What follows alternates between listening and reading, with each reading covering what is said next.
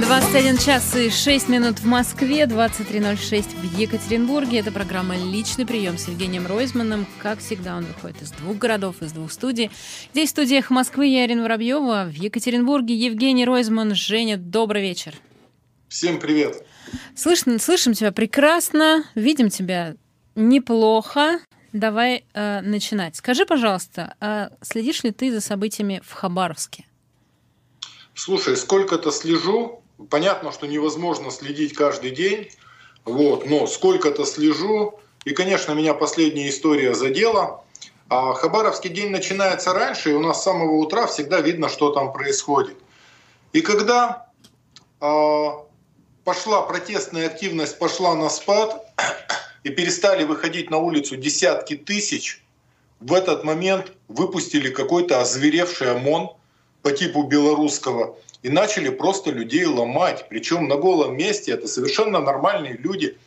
А, какие-то провокации были, их видно было на видео. А, то есть было видео, записали, сумели записать, как один какой-то начальник просто человеку в толпу э, ОМОНа толкает, ну и начинается Месилова. Вот. Кучу народу задержали. И в этот момент все должны помнить одну вещь. Это очень важное правило. Вежливость полиции всегда прямо пропорциональна количеству вышедших. Мы в этой жизни наблюдали митинги, когда полиция просто на всякий случай не выходит, потому что слишком много народу. Мало того, то, что произошло сейчас в Хабаровске, неизвестно, как город отреагирует. Для тех, кто не помнит, ровно с этого начался Майдан когда народу было очень много, постояли, постояли, устали приходить, разошлись, осталось 100 человек студентов, и тогда туда зашел озверевший Беркут и переломали 100 человек молодых, именно студентов. И через какое-то время там было полмиллиона, весь народ поднялся. И Хабаровск вполне возможно, что может отреагировать точно так же, потому что терпеть такие вещи нельзя. Там, в принципе, весь протест начался, это ну, сколько-то фургал, ну, фургал как олицетворение, это выбор людей, и вдруг настолько грубо в эту ситуацию вмешался федеральный центр, вот, и люди-то вышли сколько-то за фургала, а сколько-то за свое человеческое достоинство. Поэтому, ну, увидим, как будут события развиваться, мои симпатии в любом случае на стороне хабаровчан. Раз уж заговорили про уличные протесты и жесткие разгоны в Минске накануне снова было жестко, жестоко. А вот, наверное, с августа впервые прям так сильно. Почему, как ты думаешь, это случилось? А, я не могу до конца, я не могу до конца понять. А, зачастую эти вещи, они вообще абсолютно не вынуждены. С одной стороны, Лукашенко вдруг устраивает вот этот поход на свиданку, а, который выглядит очень странно. Может быть, он пытается внести раскол. Может, он пытается одну часть оппозиции э, противопоставить другой части. Ну, такие вещи тоже бывают. Выглядела эта история со стороны, ну, я скажу так, достаточно мерзко, потому что это палач, который этих людей посадил в тюрьму, приходит к ним в тюрьму, непонятно, какое у него настроение, но в этом есть элемент некой такой всевластия и глумливости. Мало того, когда рассказали, что вот двух человек выпустили, а Марию Колесникову даже не привели туда, а потом еще двух узников им позволили сходить в баню. То есть это какие-то очень странные вещи происходят, и вдруг после этого, ну, я не знаю, что он хотел сделать, показать, что у него какое-то человеческое лицо, но с другой стороны, ты хочешь разговаривать по-человечески и на равных, выпусти людей и разговаривай. Они же никто согласия на это не давали, они никто не знали, куда их привезут, о чем будет разговор. И когда э, Шкляров, э, политолог, которого многие знают в Москве, я его лично знаю, я с ним встречался, Дима Гудков меня познакомил, нормальный парень, интересный, непростой. Он принимал участие в очень многих выборах, в частности, он в выборах Обамы в свое время принимал участие, успешные были выборы в Америке. И когда он сидит в тюрьме, и вдруг комментирует, что встреча прошла в конструктивной обстановке, мы не знаем, в каких условиях он это комментирует. Мы не знаем, о чем он думает. Мы не знаем, говорил ли он это вообще. Понимаешь? Вот. И вдруг после этого Лукашенко откровенно звереет. Невынужденная жестокость. Очень хорошая показательная история с Никитой Домрачевым, с архитектором, который брат ну, одного из самых известных людей в Беларуси, Дарьи Домрачевой, олимпийской чемпионки, которую все любят и уважают, э, национальный герой страны, просто вот так сбивают с велосипеда, бьют, расколотили голову. На голом месте просто человек ехал. Вот.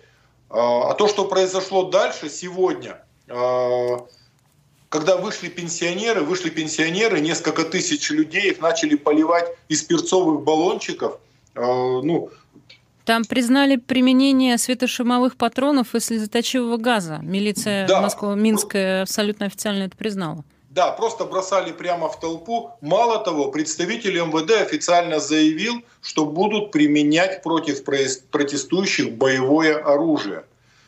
Но Лукашенко, режим Лукашенко, ну просто скатывается к откровенному фашизму, где против инакомыслящих ну, применяют все возможные ну, методы. Ему не усидеть долго. Сегодня было совещание министров внутренних дел ЕС, было принято решение о персональных санкциях против Лукашенко. А, финансовая разведка, финансовый мониторинг сейчас в мире на очень высоком уровне, мир прозрачный совершенно. И найти болевую точку для Лукашенко, ну, они сумеют это сделать. И нисколько его не жалко, именно если персональные а, санкции в отношении него. Он эти санкции заслужил. Посмотрим, как это будет развиваться. Ну, а, возвращаясь к твоей реплике про Виталия Шклярова, я думаю, что на самом деле мы можем очень близко представить себе, в, каком, в какой ситуации, в каких условиях он а, заявляет те или иные вещи, или, по крайней мере, так говорят, что он заявляет. Его арестовали вообще ни за что. Ему а, не смогли предъявить нормальное обвинение. А, там даже нету никакого следствия. Он заболел в этом СИЗО коронавирусом и перенес там а, болезнь. А, ничего а, там а, с ним хорошего, как и, я думаю, с остальными заключенными, не происходит. Поэтому Ирина, я полностью, не, не уверена, согласен. что можно вообще как-то расценивать любые заявления по этой встрече от людей, которые там присутствовали. Ирина, а представляешь, сидит Бабарика старший, из камеры привели, и там же сидит его сын, которого посадили. Чудовищно. Вот Просто встретились, чудовищно. встретились с сыном. А когда кто-то начинает комментировать историю, как Тихановская поговорила с мужем, и говорят ни о чем, Подождите минуточку. Она разговаривала как на свиданке в присутствии Вертухаев с человеком, который находится в данный момент в камере. А, она, она в другой очень, стране. Так, на секунду. Да, она очень достойно, спокойно разговаривала, и он ей советы давал, внятные совершенно. И она в паблик, но она воспользовалась возможностью сказать, что она его любит и ждет. Что может быть важнее и серьезнее этого? А, ну, в общем, конечно, было странное ощущение от этой встречи. Люди заложников, да, а с да. ними встречается человек, которых в эти заложники, собственно, и взял. Не знаю. А, знаешь, нам тут э, присылают э, вопросы, как всегда. Я напомню нашим слушателям и зрителям, что вы можете это делать э, в чат-трансляции в Ютубе на канале «Эхо Москвы». Можете смотреть нас еще в Яндекс Эфире. А если вы слушаете нас по радио и хотите прислать нам смс то воспользуйтесь номером плюс 7985 970 45 45. Буквально пару вопросов совсем не по, не по повестке а, про личные, личные приемы. Скажи, как дела со сбором у Миши? И второй вопрос потом будет. Смотри, на самом деле спасибо тебе за вопрос. Мишей Бахтиным занимаемся в полную силу. Самое главное, что прозвучало для меня, ему уже третий укол спинразы поставили. Огромное еще раз спасибо фонду Лисина, которые проплатили две дозы спинразы, там порядка 16 миллионов. Но самое главное, я услышал от Мишиной матери Яны. Она говорит, я его взяла на руки, и я почувствовала движение. Этого не было еще. То есть все, это положительная динамика, мальчик начинает оживать. Вот, значит, его сейчас э, центр имени э, Война Есенецкого приглашает к себе, хотят поставить ему дыхание, сделать, чтобы он э, мог дышать без ИВЛ. Вот. Сейчас вопрос идет о транспортировке. А по сбору значит, на родительские карты, на фонд Ройзмана сейчас уже порядка 46 миллионов пришло. Другое дело, что сумасшедшая инфляция началась, и э, когда-то нам надо было 160 миллионов собрать, а сейчас 180. Ого. Но, да, но мы в любом случае уже собрали четверть, столько никто не собирал вот так. И поэтому я прошу всех обратите внимание на ситуацию, просто в любом поисковике наберите фонд Ройзмана, посмотрите, там идет сбор на Мишу Бахтина. Можем все поучаствовать и подарить маленькому человеку жизнь. Это в наших силах. Это ну, принципиальная такая ситуация. Ну, там есть ссылки, Ирина, если что, поставишь, ладно? Да, да, конечно, я думаю, что я попрошу в описании к этому видео э, поставить, чтобы в Ютубе можно было найти эту ссылку. Э, и давай поговорим про коронавирус. Тут э, есть вопрос про тебя лично. Участвовал ли ты в Iron Star или что-то в этом роде, который, видимо, проходил в, буквально в эти выходные? Ирина, я, к да, сожалению, Сочи, вот, не поехал. Ага. Я, к сожалению, не поехал, но потому что я был не готов. Понятно, что я бы все равно справился, там, но это бы далось слишком тяжело, и я решил себя поберечь, я сезон этот пропустил. У меня не получается, мне сложно бегать, бежать очень тяжело, то есть вел я кручу, плыть я могу в любом состоянии. Бежать тяжело, э, легкие по-другому реагируют. Вот. И это долгий может быть процесс, но я постараюсь там уже в весенних стартах принять участие. Все равно я тренируюсь как-то, режимить начал. Угу. Вот. вот э, почему я сказала, что это вопрос скорее про коронавирус. Э, последствия для тебя после того, как ты переболел ковидом, в том числе и в этом. Ирин, это на самом деле я для всех говорю, а, для всех, кто не болел, просто имейте в виду, очень важно. Последствия, во-первых, для легких они присутствуют, и они присутствуют очень странно. То есть я могу бежать нормально, все, а потом пришел, поднялся на третий этаж и начал задыхаться. То есть ты сидишь, сделал несколько движений, и вдруг начинаешь задыхаться. При этом ты можешь полтора-два часа крутить вел нормально, когда втянулся. То есть странные вещи. И препараты настолько тяжелые, серьезные препараты, которыми лечат, ты вдруг начинаешь чувствовать, что у тебя есть поджелудочная железа, ты не знал, что она есть. Вдруг у тебя начинает прихватывать печень, чего тоже не бывало. Поэтому относиться к этому надо серьезно. У нас очень серьезная э, пошла волна по городу. Все, мест уже нету. Э, у меня ковид-приложение, просто вокруг все болеют, болеют целыми семьями, болеют фирмами. У нас уже школу за школой начинают закрывать. Вон во второй там 19 э, человек учителей заболело, э, закрыли. Сегодня пятую гимназию закрыли. То есть, э, судя по всему, специалисты считают, что это из-за того, что открыли детские сады и школы. То есть дети сами не так подвержены, но являются переносчиками. То есть ситуация серьезная, имеет смысл все меры предосторожности соблюдать. Ну, кстати, про учебные заведения. Тут нам в, в чате пришел вопрос э, про по карантину. А, слушатель, зритель пишет, что у нас в институте в Екатеринбурге заболело а, более пяти преподавателей ну, с подтвержденным ковидом. Более но, пяти это шесть? Ну, не знаю, написано более пяти. Э, не знаю, как правильно. Э, цитирую, что называется. Но на дистанционку не переводят, страшно ходить в институт. Чего ну, это есть такое именно по учебным заведениям, и много, действительно, много, много учителей заболевают. Это на самом деле так. Но это группа риска, потому что всегда полный класс народу, всегда движение между детьми, коммуникации такие. Да, есть проблемы. Угу. Давай про личный прием, потом перейду обратно к повестке. А, смотри, личный прием, у меня несколько ситуаций таких интересных. А, мы личный прием проводили дистанционно с телефонов, вот, а, а потом не стали объявлять, а, не стали объявлять о пробежке, чтобы много народу не собиралось, но сами-то вышли, все равно ну, тренироваться надо как-то, вот, хотя бы несколько раз в неделю бегать. И пока бегали по набережной, я с ужасом обнаружил, что Екатеринбургская знаменитая набережная, выстроенная из серого благородного гранита, вся исписана граффити. Вся исписана граффити, причем граффити такие – бессмысленные и беспощадные. И а там же еще у нас э, несколько зданий в такой в классике э, 19 века, там первой половины 19 века, очень красивые. И эти граффити настолько дико смотрятся, уродуют набережную. И вдруг я обнаружил, что граффити в городе стало очень много. То есть раньше, как могли, за этим следили. И вдруг сейчас город отпустил, и просто загажено все, что может быть загажено. И мало того, что где-то там реклама наркоторговли впрямую встречается, даже не наркотиков, а реклама наркоторговли. Вот. И э, просто изуродована набережная. Это лицо города, любой горнозаводской, э, ну, горный завод, э, горный город, это всегда пруд, плотина, это сердце города, лицо города. Ну и вот. И э, я хочу еще сказать одну серьезную вещь, чтобы люди понимали. э, если дом исписан граффити, если вот жилой дом исписан граффити, это э, все э, риэлторы знают. Цены на квартиры падают в этом доме.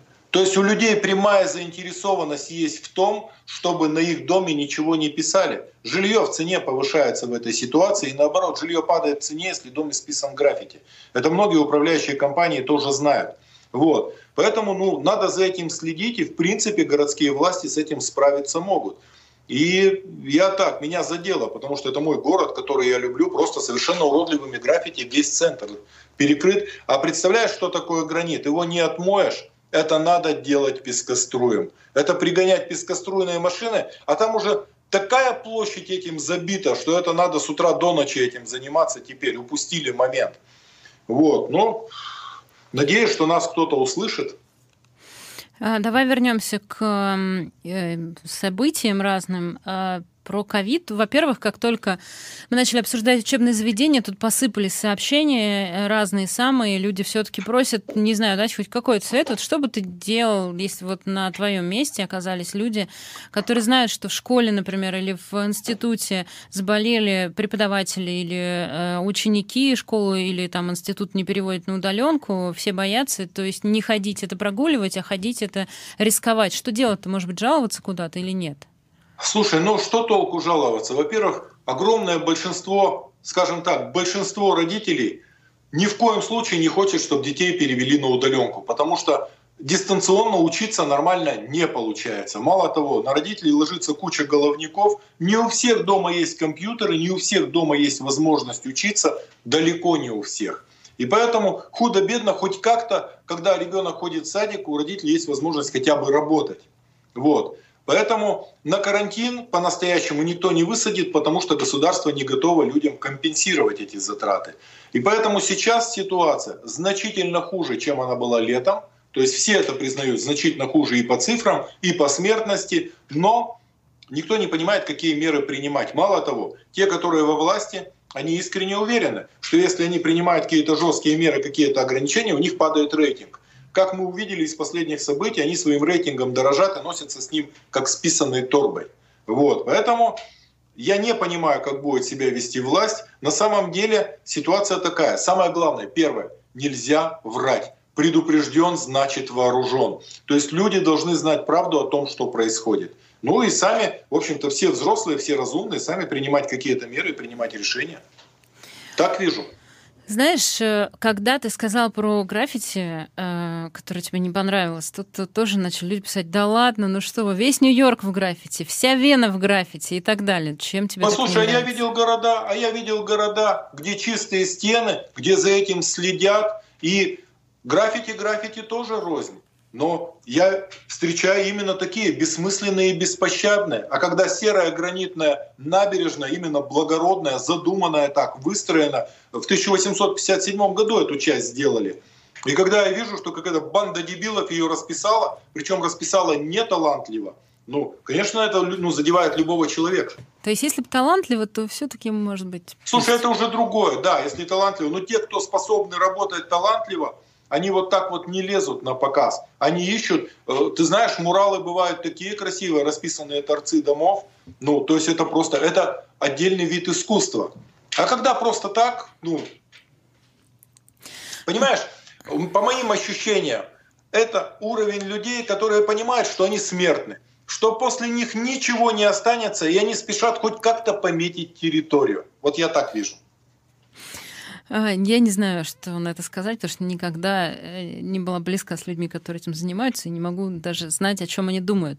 Про коронавирус э, еще вопрос. Э, тут есть эм, сообщение в РАПСИ о том, как член Общественной палаты Российской Федерации по развитию информационного сообщества СМИ и массовых коммуникаций Александр Малькевич предложил переболевшим, то есть, например, Евгений Ройзман, а, делать какие-то специальные метки в соцсетях, носить соответствующие значки, чтобы снизить, так сказать, градус напряжения. Как-то ты поморщился. Ну, слушай, нет, я, э, понимаешь, знаешь, есть замечательная поговорка «не чеши, где не чешется». Это вот ровно тот самый случай. Ну, есть о чем думать, черт. То есть тебе не нравится идея носить значок? Мне просто идея носить специальный значок, она мне в принципе не нравится на генетическом уровне. То есть напоминает, так. да, что-то все-таки? Ну, да. Да, может, номер еще, вот мне кажется, да, можно на, было на, бы. напахнуло, да. Да.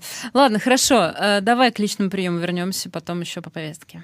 Слушай, у меня очень а, такая приятная ситуация. Мне жаловалась половина Среднеуральска – хороший ну, город, фактически спутник на берегу огромного Исетского красивого озера, откуда вытекает река Исеть.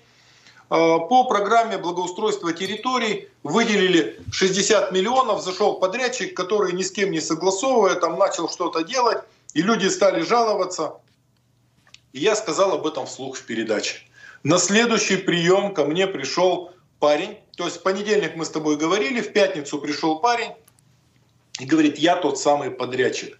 Но вы должны понимать, что я не встретил какого-то, у меня не было никакого встречного нормального разговора. Я не понимаю, что хочет администрация города, я не понимаю, что хотят люди. Я, говорит, готов разговаривать со всеми. Я честный человек, у меня не стоит задача заработать 50%, то есть я работаю вот из своего какого-то процента, я хочу сделать хорошо, потому что я хочу, чтобы меня добрым словом вспоминали. А парень молодой.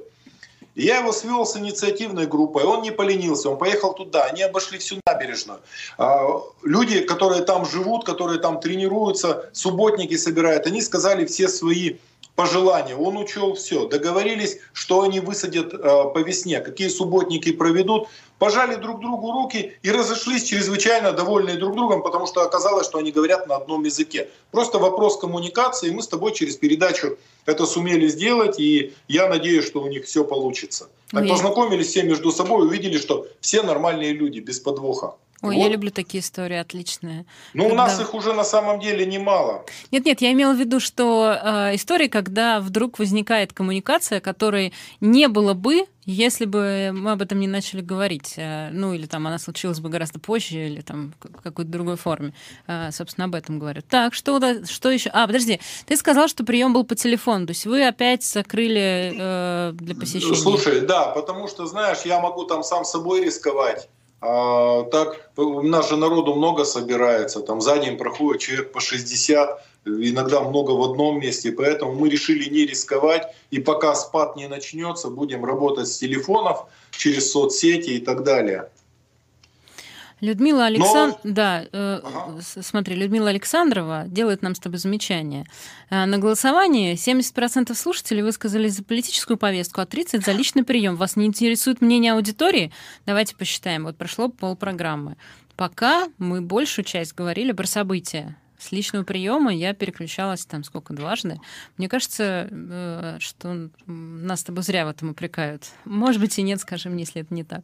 Слушай, интересная история произошла э, на федеральном уровне. На самом деле история очень показательная.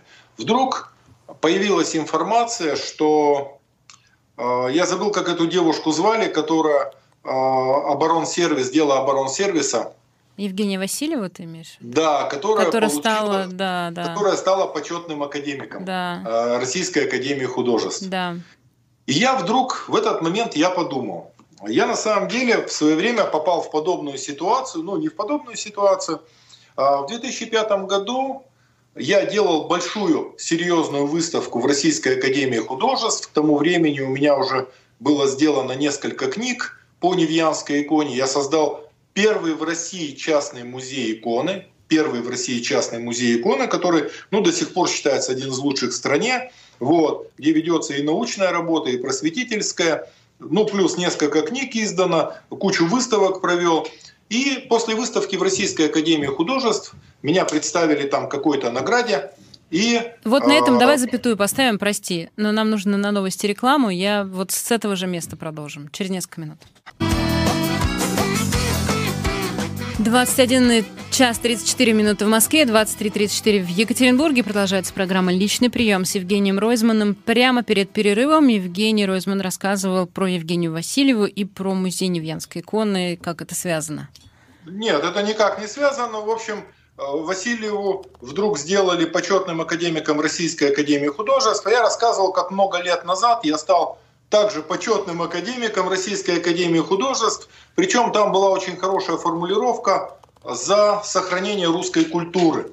И кроме того, что мне дали вот эту вот панамку, мантию такую, медаль, диплом, а, мне еще вручили серебряную медаль. Я сначала расстроился, что не золотую, а потом вдруг узнал, что серебряная медаль была также у Левитана и у Айвазовского. Я думаю, ну и пусть будет серебряная, мне нормально. я, если честно, я этим чрезвычайно гордился, потому что я человек не избалованный, и у меня за всю мою жизнь не было даже почетной грамоты никакой. И поэтому вот этим я очень гордился. Это один из старейших русских институтов, безупречная репутация. И вдруг и я расстроился, я понял вдруг, что вот все то, чем я гордился, оно на моих глазах обнуляется. А, у меня была мысль собрать это все, отправить а, Церетели. Я не могу просто этого себе позволить, потому что я к Церетели отношусь с уважением. Я за ним знаю поступок, а, к которому я все время возвращаюсь.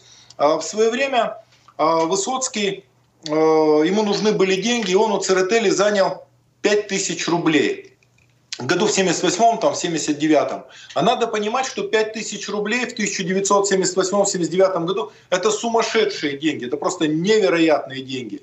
И когда Высоцкий умер, его друзья составили список его долгов, у него долгов было 46 тысяч. Это, ну, это еще вообще невероятные деньги. И 5 тысяч он был должен Церетели.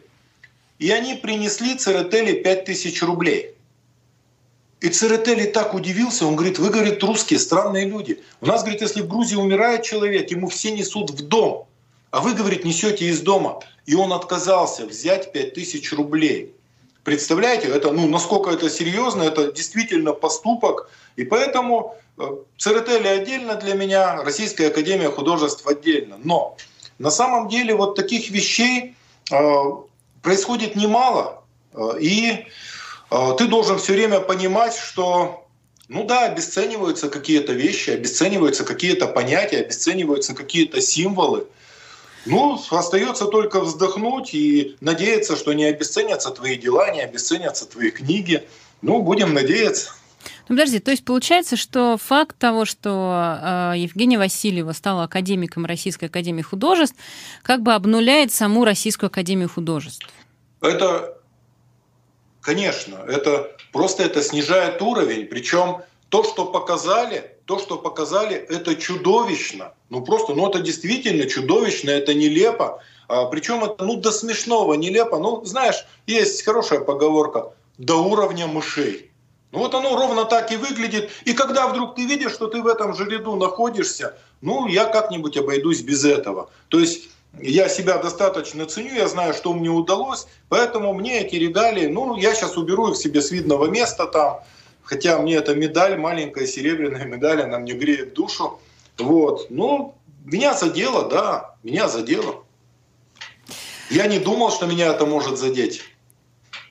Ладно. А, я, честно говоря, тоже слегка удивлена, что тебя прям так сильно задело.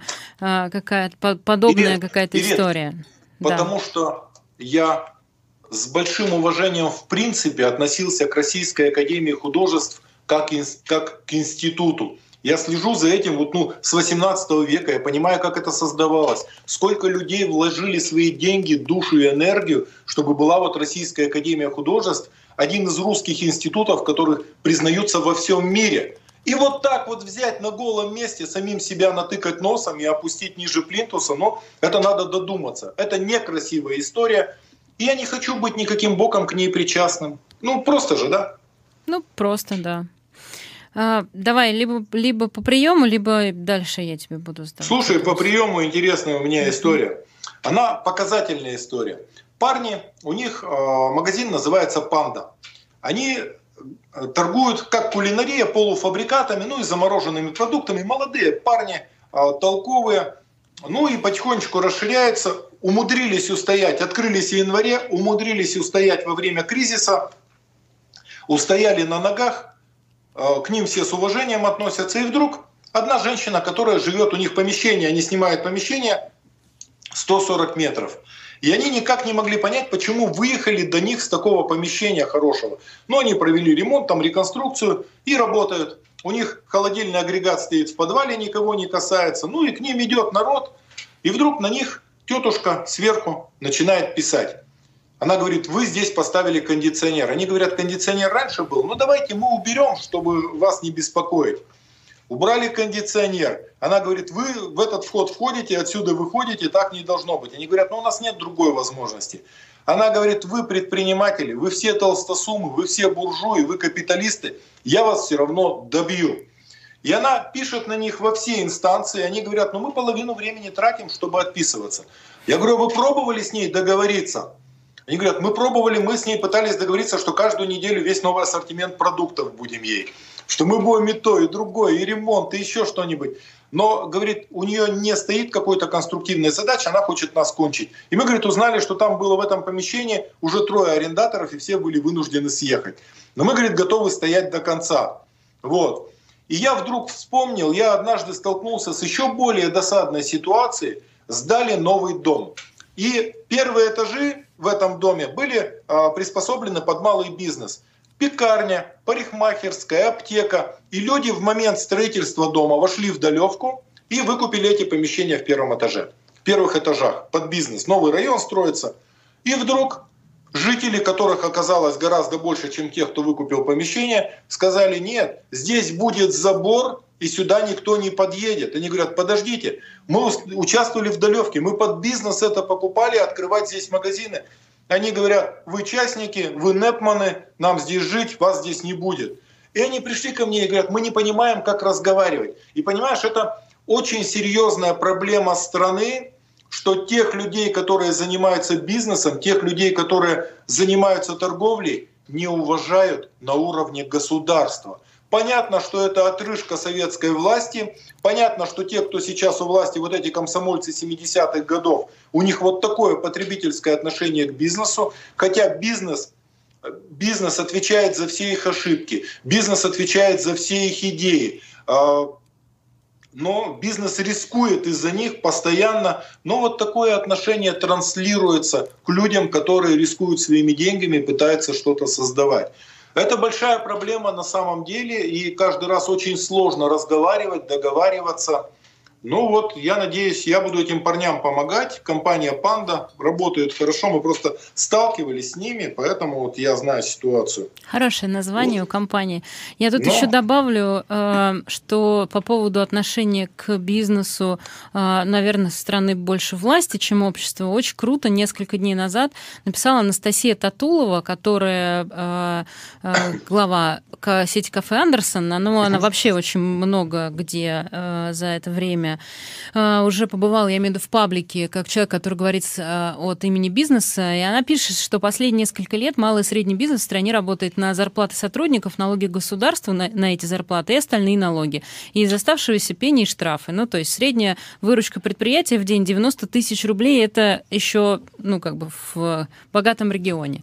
Вот, Ирина, поэтому, мало да. того, мало того, если ты начинаешь свой бизнес, ты успеваешь наплатиться до того момента, пока ты заработал первые деньги, ты платишь, платишь и платишь. И на самом деле, а, мало того, у тех, кто у ИПшников, у них же не будет никакой пенсии, ничего. Они делали отчисления в пенсионные фонды, они платили зарплаты, а у них-то пенсия будет минимальная. Это тоже ну, сложная такая ситуация. Но я хочу сказать, вот по своему опыту, я считаю, что одна из основных проблем страны заключается в том, что количество проверяющих, надзирающих, контролирующих, разрешающих, запрещающих, их стало больше, чем работающих. И работающих, все, что касается малого и среднего бизнеса, каждый день исчезают эти фирмы. И до конца кризиса непонятно, кто доживет. Это очень большая и очень серьезная проблема.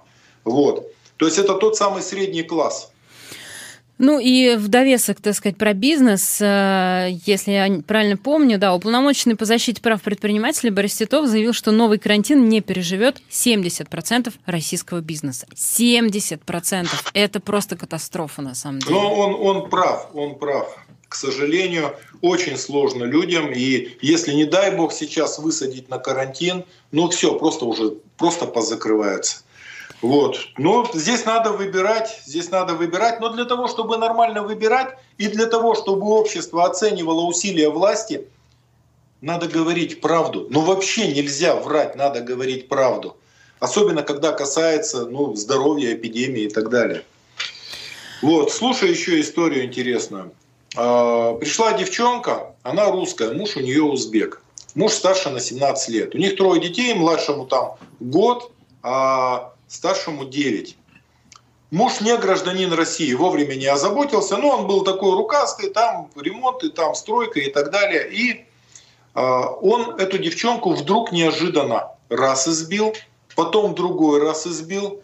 Она нашла, э, называется э, фонд «Дом убежище для женщин, ставших жертвами домашнего насилия», обратилась к ним. Они ее спрятали, увезли, год она прожила в Крыму, работала с психологом, что-то у нее поменялось в голове. И вот со всеми своими тремя детьми вернулась и говорит, муж не знает, где я нахожусь. Я, говорит, очень боюсь, что он меня найдет. Я говорю, пока не знает, пока не знает, но есть общие знакомые, а, он меня будет бить. Но у него такой, говорит, подход, типа, ну не доставайся же ты никому. И у него по работе есть доступ к кислоте, он меня обольет кислотой. То есть, ну, она понимает, что от него исходит действительно очень серьезная опасность. Я говорю, а почему такое отношение? Ну, потому что, говорит, он э, из Узбекистана сам, а здесь э, у него кроме нас никого нет, вот у него трое детей и я, и он, ему самое главное, чтобы я никому не досталась. Ну, ну вот такой вот подход. Вот. И понятно, что я ей дал волшебный телефон, что если вдруг где-то в, э, в зоне досягаемости, в зоне видимости появится, чтобы сразу дала знать. Сейчас э, посмотрим, кто там есть из полиции, чтобы очень быстро реагировать. Но вот такая жизнь непростая у женщин бывает.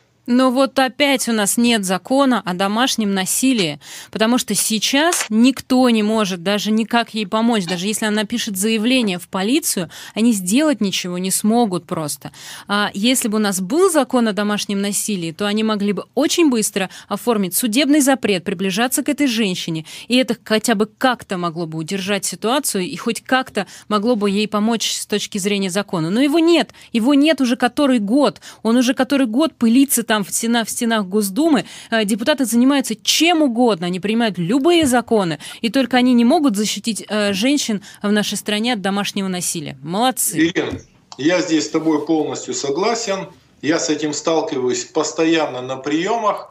Мало того, подвергаются жены, подвергаются матери и, как ни странно, более всего подвергаются бабушки более всего вот домашнему насилию подвергаются бабушки, потому что если ребенок алкоголик, наркоман, как-то мать его выдавливает, бабушки, а те уходят жить к бабушке, бабушки не выгоняют, начинают отнимать пенсию, начинают бить, вымогать.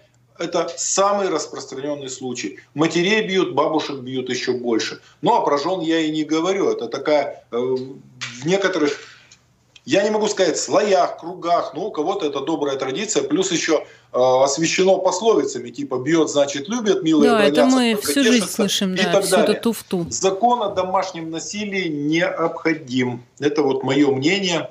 Вот. И добавлю, Но... что помимо того, что у нас нет закона о домашнем насилии, еще несколько лет назад, с, благодаря стараниям э, госпожи Мизулиной, если не ошибаюсь, были декриминализованы а, домашние побои. Мол, раз в год можно. 116 117 Потрясающе. Сразу, сразу всплеск. Я говорил с теми, кто в полиции работает, кто ездит на эти вызова. Я говорю, с чем связываете этот всплеск? Они говорят, а понимаешь, очень просто. Было нельзя, а стало можно.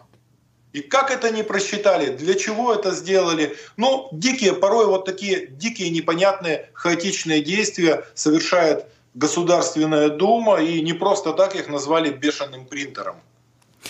Ладно, давай дальше пойдем, а то что-то а, меня слишком... О чем-нибудь хорошем, да? А, ну, не знаю, есть у тебя что-нибудь хорошее? У меня есть вопрос, он не, не очень хороший. Давай, давай Ирина, давай поотвечаем на вопросы, ну а то невежливо. Невежливо. А, давай тогда сейчас я попробую пойти в чатик а, а, YouTube-трансляции. А, вот, у меня, у меня вопрос про работу фонда. Юлия э, спрашивала еще, когда мы обсуждали сбор.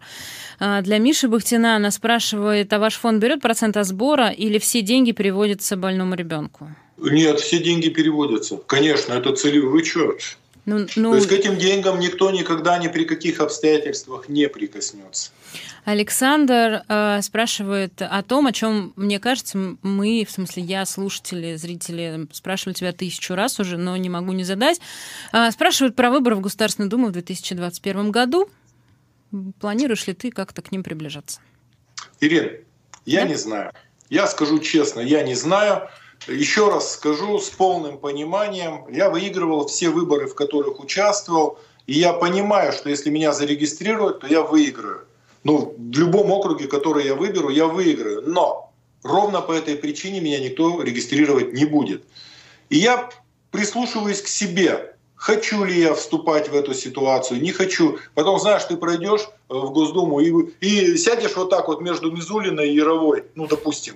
И что тебе, вот тебе приятно будет. То есть есть о чем подумать, но время есть, потому что, э, как сказать, э, я нахожусь в тонусе, я понимаю, как работать, у меня большой опыт, я все равно постоянно на контакте с людьми, я никуда не исчезаю на этот период. Но смотрю по ситуации, увижу, что есть шансы, выстрелю. Ну, а еще, э, когда ты рассказывал про вот эти магазины на первых этажах и про бизнес, э, в общем, э, надо сказать, что наши слушатели некоторые вообще не слишком счастливы по поводу того, что на первых этажах вот этих вот в жилых домах есть вообще в целом магазины, в принципе, или какие-то кафе, потому что очень, очень, ну там много разного всего. Во-первых, там и приходят, и поздно, и круглосуточно, и тараканы, и крысы, и вот это все. И предлагают предлагают вообще запретить на первых этажах жилых домов делать магазины? Ирина, я тебе скажу, что в свое время Екатеринбург обогнал все окрестные города, все окрестные города-миллионники лишь по той причине, лишь по той причине, что город быстро сориентировался и, разрешал, и разрешил переводить э, квартиры в первых этажах в нежилые помещения, и у нас торговля развивалась и финансовая ситуация, и торговая семимильными шагами. Мы настолько обогнали, там лет на 5, на 10 обогнали Челябинск, Тюмень, Пермь, только потому, что были первыми и разрешили. И на самом деле люди умеют получать от этого и пользу, и удовольствие. Вот. А, понятно, что бывают такие производства, когда у тебя пивной магазин там в первом этаже, это ну одна история, или там красное и белое заехало, или пятерочка в жилом доме, да, это очень сложно жить. Вот. Но есть куча бизнесов небольших, которые не доставляют никаких хлопот и зачастую э, ну, с ними начинают бороться из чувства зависти, там еще что-то. И такое бывает. Поэтому, э, когда ко мне приходят в каждой ситуации, надо вникать, выезжать на место, смотреть, оценивать ситуацию. Просто следующий личный прием к тебе придет та самая бабушка, которая пишет э, жалобы на вот этих ребят и расскажет тебе историю со своей стороны. Смотри, у меня сотни таких ситуаций, когда я выслушивал одну сторону, другую, потом сводил между собой, договаривался, был посредником, уговаривал и тех, и других там подвинуться, найти какие-то компромиссы. Что, об этом отдельную книгу можно писать. То есть ты такой медиатор просто. Ну, работа такая. А, ладно, если хочешь, могу еще а, от себя вопрос задать, пока тут собираются. Ну давай, давай ответим на вопросы, и нам есть еще о чем поговорить. Кстати, знаешь, тут нас застыдили а, граффити, не граффити, ой, а граффити. Ой, ой, ой. Я же чувствовал, да. что что-то не то говорю. Вы на радио или в подъезде спрашивают нас граффити. из Кировской области? Граффити. Я согласна, граффити правильно, мы неправильно Фу-фу-фу. сказали. Да. Я каюсь.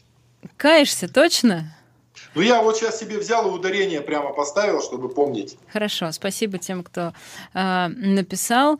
Э, э, спрашивают Елена, есть ли какие-то новости по расследованию э, у, ну, вот, убийства за э, 4 рулона обоев, э, когда при задержании... Смотри, ничего, ничего нет совершенно. То есть провели разные внутренние расследования, действия признали правомерными, и никто не сумел ответить на один простой вопрос – а человека-то убили за что? Ну вот все понятно, все, вы провели расследование, все правильно. Но ответьте, пожалуйста, на один вопрос. За что вы убили безобидного совершенно человека? У него дома, через дверь. Ну вот за что убили-то? Мало того, э, все отсматривали видео, и там ситуация с обоями не такая была, как ее пытались представить. Да, у него возник какой-то конфликт. Да, у него обои выпали на выходе, так ему охранник подал обои, чтобы он их забрал. Понимаешь? То есть и никто не ответил на, на простой вопрос. Был человек и нет человека, а убили-то за что? А убили человека, потому что могут убить безнаказанно. Ровно поэтому его и убили. То есть ничего не двигается, никто... Нет, нет, нет. Никак. Э, понимаешь, страна изменилась, и как сказать, те, которые находятся в услужении, они очень четко понимают настроение хозяина. Где хозяин бровь нахмурил, где промолчал, где это. И вдруг видят, что там, где бьют, там, где стреляют, где убивают, ну, оказывается, можно. То есть хозяин ничего, братва, можно. Смотрите, хозяин-то спокойно к этому относится. Ну, вот так вот ситуацию расцениваю. А, Тут есть такая организация Совет матерей, и э, председатель этого совета Татьяна Буцкая э, э, вдруг внезапно заявила о необходимости ввести в России налог на бездетность. Э, то есть она, э, цитирую, мы говорим о тех, кто сознательно отказывается от решения родить ребенка, не любят, пусть платят налог и не любят дальше. Либо любят детей и рожают, либо не любят и платят за то, что не любят, сказала она. Ее, правда, Минфин уже не поддержал, но тем не менее, смотри, какие классные заявления. Вообще я считаю, что вот депутаты Госдумы, прежде чем избираться или избравшись, должны всем показать справку от психиатра. Это подожди, она председатель Совета матерей, подожди, не подожди, путай. Подожди, э, должны показать справку, продемонстрировать о своем психическом здоровье. Любой человек, который предлагает вот такие новые законопроекты, он сначала должен показать справку, что он нормальный. То есть, ну это же ничего этом такого нет. Если ты нормальный, у тебя ну, есть справка, покажи, пожалуйста, что хотя бы на учете не состоишь. Потому что иначе таких инициатив будет много. Они звучат вслух, будоражат общество, они порой ну, абсолютно идиотские. Вот. И в этом случае то же самое. Чем меньше государство лезет в частную жизнь граждан, тем свободнее и спокойнее страна. И чем больше государство залезает в частную жизнь граждан, тем больше страна похожа на фашистское государство. То есть это один из признаков фашистского государства, когда э, государство пытается регламентировать все и залезает в частную жизнь своих людей. Вот. Ну, для меня это вот так вот. Просто иногда кажется, что части людей, которые почему-то выступают в публичном пространстве, лучше было бы этого не делать. Потому что это очень странно в итоге звучит, и не очень понятно, как на это реагировать. Это помнишь, как была какая-то серия а, новой искренности от российских чиновников, когда там чиновница а, кричала, что можно прожить на а, минимальный вот этот вот размер оплаты труда, да, макарошки, там вот Слово это все. макарошки прозвучало, да. да. Да. Хорошо Нет, помню. Ну, а у нас, у нас была история, когда это государство не просило вас рожать и так далее. Да, да. И ты понимаешь, самое главное, они же не врут в этот момент. Они просто говорят правду, они говорят то, о чем они говорят в кулуарах спокойно. Ну вот иногда вот так вот не просчитывают эффект. Вот. Они искренне говорят о том, что думают, и это больше всего вот беспокоит на самом деле. Хочу спросить тебя об отношении к бэйби-боксам. А, тут э, периодически появляются... Ирина, да. про бэйби-боксы. Первые бэби-боксы в России придумала Екатерина II. Мало того, что, ну, э, прообраз, там было такое окошечко, и в России в свое время незаконно рожденный ребенок, он обрекался с самого начала. Это был ну, невероятно, вот незаконно рожденный ребенок, ну, все знают слова ублюдок, бастард и так далее. Екатерина просто потому, что она была бабой, потому что она была сердобольная, она сделала приюты, и каждая женщина могла прийти туда, разрешиться от беремени, не открывая своего лица. Или принести в кулечек, положить своего ребеночка, и требовалось от нее только одно – сказать э, имя при крещении или вероисповедание. Все. Знаешь, сколько выдавали? Три рубля выдавали. Они первый же, первый же год 700 детей приняли. Это вот Екатерина II это сделала. Это был настоящий бэби-бокс. И показали, потому что женщины, это был такой позор родить ребенка вне брака, но в нужники рожали. И поэтому она сделала так, чтобы этого не было. Просто ей хватило ума в 18 веке. Это даже обсуждать нельзя. Это в любом европейском городе должна быть возможность, мало ли что произошло у человека в жизни. Не нам судить пусть будет возможность оставить ребенка живым. И у меня вот к Екатерине огромное уважение, она этим занималась серьезно. Кстати, знаешь, кто поддержал больше всего? Э, олигарх того времени э, Прокофий Акинфеевич Демидов вваливал сумасшедшие деньги в содержание приюта, давали всем очень хорошее качественное образование. Э, ну, мне приятно об этом говорить, это хорошие человеческие поступки. То есть ты за бэйби-боксы, я перевожу. Конечно, конечно. ну конечно. Да, да. Да, тут много разных сообщений про бэйби-боксы, но, но там и что это не это другой век, но вы путаете, мне кажется, с европейскими странами. Там действительно где-то в 15 веке Слушай, появились первые бэйби-боксы. Давай, у тебя минута даже меньше, и вместе с прощанием. Нет? У нас короткая история у нас потрясла всех. Женщина родила ребенка и держала в шкафу Да, у нас спрашивают как раз да. про нее. Так вот был бы бэби-бокс, и не было бы этой проблемы, понимаешь? Вот. Ну и я все равно я хочу сказать, как бы мы ни переживали там, э, как бы мы ни ругали э, то, что происходит, но все равно это наша страна, и нам есть за что ее любить, и другой страны у нас не будет, и за нее стоит бороться. Это замечательная страна у нас. Ну и только от нас зависит, какой она будет, поэтому мы должны работать, и в конце концов все равно все будет хорошо. Всем добра и удачи. Спасибо.